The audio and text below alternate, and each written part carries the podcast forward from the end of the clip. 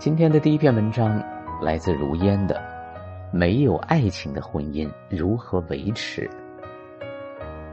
坚持收听今晚我和你节目十几年，我常常想，我要是有足够的才情和时间，可以写一本现代版的《拍案惊奇》来。比如最近这一期的节目标题可以叫做《携女嫁给老实男，房债相抵怎划算》。这是怎么回事呢？女嘉宾说：“我和我老公是二婚，带着我丫头。我老公是头婚，结婚三年来没有我们共同的孩子。他名下有一套自己的房子，我们一起还贷款。我是二零二二年七月一号才知道，我老公借给他之前的女同事十一万元。现在我老公代还的信用卡是一万，我老公每个月赚四五千。我现在愁的是他有房子。”我丫头上小学可以用她的房子上学区小学，另外她还完房贷，每个月还能给我两千生活费。我怕离了婚，两千生活费都没有了，自己还得买房子，手里没几万块钱，付首付都有点紧。再供我女儿上学，压力就很大了。和他在一起没有感情了，也不相信他了。每个月还信用卡两千，也得五年才能还清十一万。我不知道该继续这浑浑噩噩享受他能给我丫头的学区房，还是他五年后给的每月两千的生活费，还是该离婚，开启自己一个人带我丫头的艰难人生。总之就是单亲妈妈当初奔着一个男人，老实且有房有工作就嫁了，现在发现这个男人傻傻的负债了，就想离。但是还在算计着学区房和不要房租的房子带给自己母女俩的好处，于是这桩婚姻就成了食之无味弃之可惜的鸡肋。恩格斯说：“没有爱情的婚姻是不道德的。”但是在太多的婚姻里，爱都不是一件必需品，而是奢侈品。对于一个待女再婚的母亲来说，将女儿能有一处稳定的居所，能进更好的学校作为择偶的考量。又何尝不是用心良苦？而一个老实巴交、不甚灵光、也不太求进取的男人，在婚恋市场上自然也不是抢手货。要说这个男人是有多爱这个女子才会初婚就当继父，这也未免太理想化。利益多于爱情，甚至基本无爱的婚姻，自然是先天不良。但是先天不良的孩子，只要后天养育得当，也一样能健康成人。婚姻亦是如此。自由恋爱在中国不过是近几十年的事情。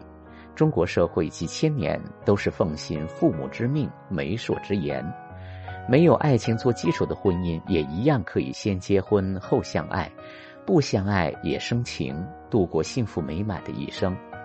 将旧式婚姻过得恩爱一生的国学大师林语堂说过：“我们现代人的毛病是把爱情当饭吃，把婚姻当点心吃，用爱情的方式过婚姻，没有不失败的。把利益而非爱作为第一考量而建立的婚姻如何维系呢？做好两点：第一，承认起点，觉察双标，看清真相。拿这一期的节目来说，我在想。”如果参加节目的嘉宾是一个男人，有同样的苦恼，说同样的事情，他会不会有勇气说的这么直、真实、直接呢？如果说了，会招来怎样的鄙视和责骂？恐怕会被唾沫星子淹死。妥妥的渣男，还这么不要脸。赵丽颖主演的《幸福到万家》前不久高开低走，很多人愤愤不平，纷纷弃剧。骂编剧要让何幸福跟着没出息还小肚鸡肠的王庆来回老家，为什么不让何幸福离开王庆来，去和懂他挺他的大律师结婚呢？这种群情激昂，恰好暴露了我们赤裸裸的双标。女人渴望不管自己什么鬼样子，都是不被抛弃的糟糠妻。陈世美被钉在耻辱柱上，永世不得翻身。但是男人若是落后于女人，就要遭受明目张胆的嫌弃和堂而皇之的谴责，一旦男人犯了错，更是要痛打落水狗。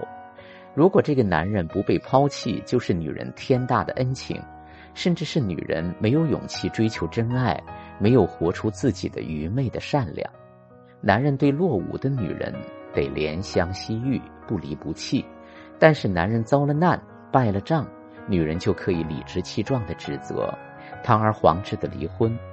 如果婚姻里女人有权对男人择优录取，且实行终生考察淘汰制，那男人是不是对女人也该如此呢？否则，结婚誓言岂不成了男人对女人的单向承诺呢？作为女人，我们真的需要好好的审视一下自己了。我们在关系里拿出了怎样霸道的，只许自己放火，不许对方点灯的自己，把对方当工具，却渴望获得真情。自己是满脑子的算计，却理直气壮的要尊重、要信任、要忠诚。我们是哪儿来的底气和勇气呢？就因为自己的一袭石榴裙，这是有多傻多天真。茨威格说过：“所有命运馈赠的礼物，都已在暗中标好了价格。”放下妄念，好好照照镜子，看清自己的真实样子，承认婚姻的真实起点，反而能从云端落地，发现不仅对方不是英雄，自己也并非仙女。于是回归常识和真相。你图这个男人老实，愿意接受你和女儿，那么别的女人也会利用他的傻，挖坑骗他一次次借钱。说起来，那个女同事不过是骗了他十一万，五年可以还清，而你则是骗了他的一生，现在就在算计五年之后的每个月房贷之外的两千元。你要这个男人只是对你老实，对别人不傻，又怎么可能呢？我三年前就只能找到这样一个老实本分男，即便离了婚，凭自己的条件，又能找到比他更好更强的吗？我拿什么去匹配那些条件更好的男人呢？我会算，难道别人不会算？第二，可以没有浪漫爱情，但要秉持人之常情，遵循基本规律。没有爱情为基础的婚姻，也是没有浪漫期的婚姻。一开始就进入磨合期，又没有足够的爱情底肥，靠什么来保驾护航呢？没有浪漫爱情，还有基本的人之常情。没有两颗滚烫的爱心，但是可以将心比心。不是知心爱人，但是在一饭一书的日常里，可以成为彼此熟悉、亲热的家人和亲人。这个男人不聪明、不灵光、不上进，没什么大出息。但是至少解决了我目前的生活困境和核心需求，为女儿和自己提供了安稳的住所和好的学区学校。出于人之常情，我是不是会谢天谢地、充满感恩呢？这个男人傻乎乎的被骗了一大笔钱，给家庭造成了损失，谁又能保证我自己不会犯错？如果犯错的是我，我希望对方怎么做呢？如果对方这时给出了宽容、支持和理解，我会不会特别的感激，并加倍的对他好？这样将心比心去想一想，答案是不是就很清晰？最关键的还要知晓家庭关系的基本规律。不管有没有爱情的婚姻，如果违背了规律，都不会好过。这位嘉宾短短四五十分钟的讲述里，至少有两点需要警醒和觉察。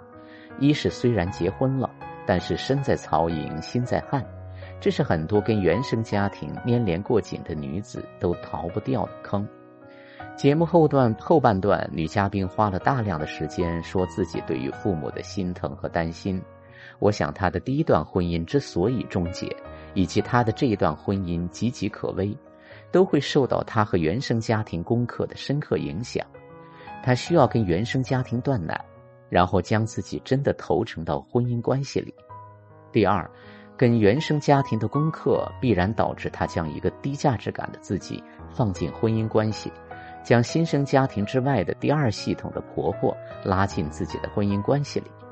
公婆知道我要离婚，一点也没有表态，没有电话，也没有来商量，应该是同意我们离婚，好给他找一个能给他们生孙子的儿媳妇吧。一个眼巴巴的渴望得到妈妈的关注和肯定的内在受伤小孩，已经呼之欲出了。女嘉宾不及时觉察自己的投射，就会导致新生家庭和老公的原生家庭界限不清，这也是婚姻关系之大忌。听得出来，这位嘉宾是一位简单可爱的女子，但也是一直在红尘世界中闭着眼睛的迷途羔羊。红尘不易，生活实难。若是无缘醒来，至少保有人情，秉承常识，己所欲施于人，我们的日子便会多些烟火，少些战火；多些和气，少些吝气；多些谦卑，少些自大；多些实际，少些妄念；多些整体，少些分裂。如此也能岁月静好吧？祝福。